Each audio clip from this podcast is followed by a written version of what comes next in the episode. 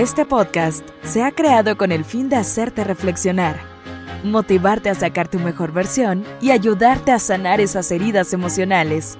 Aquí está el Shot de Vida con Fer Rodríguez.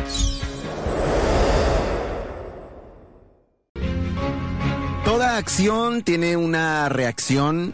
Todo lo que queremos conlleva algún esfuerzo, algún sacrificio.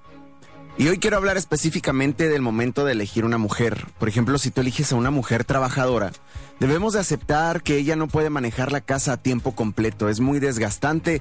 Me atrevo a decir que por eso han ocurrido muchos divorcios, porque estamos en una época donde las mujeres salen a trabajar y todavía llegan cansadas del trabajo a lavar ropa, a lavar los platos, a cocinar, a cuidar a los niños, a bañar a los niños, a barrer y trapear. Es muy desgastante para ellas. Por eso, si eliges a una mujer trabajadora, debes de aceptar que ella no podrá estar de tiempo completo en la casa. Ahora tú podrías decir, bueno, yo voy a elegir una ama de casa que pueda cuidar de mí y, gestionar el hogar, ¿no? Por completo. Ok, necesitas aceptar que ella no está ganando dinero. Que tú necesitas aportar el dinero que ella va a necesitar para sus diferentes gastos. Si eliges a una mujer sumisa, debes aceptar que ella depende completamente de ti. No es tanto que te quiera hostigar, es simplemente que, bueno, pues eh, es, así es y tú la elegiste así. Si eliges estar con una mujer valiente, acepta que ella es dura, que tiene sus propios pensamientos, tiene su propia forma de pensar y por algo es valiente.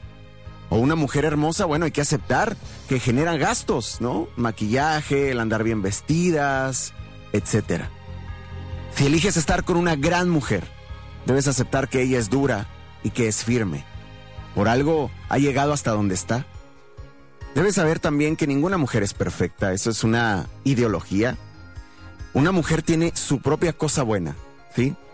Una mujer la define en ciertos rasgos, pero siempre es única.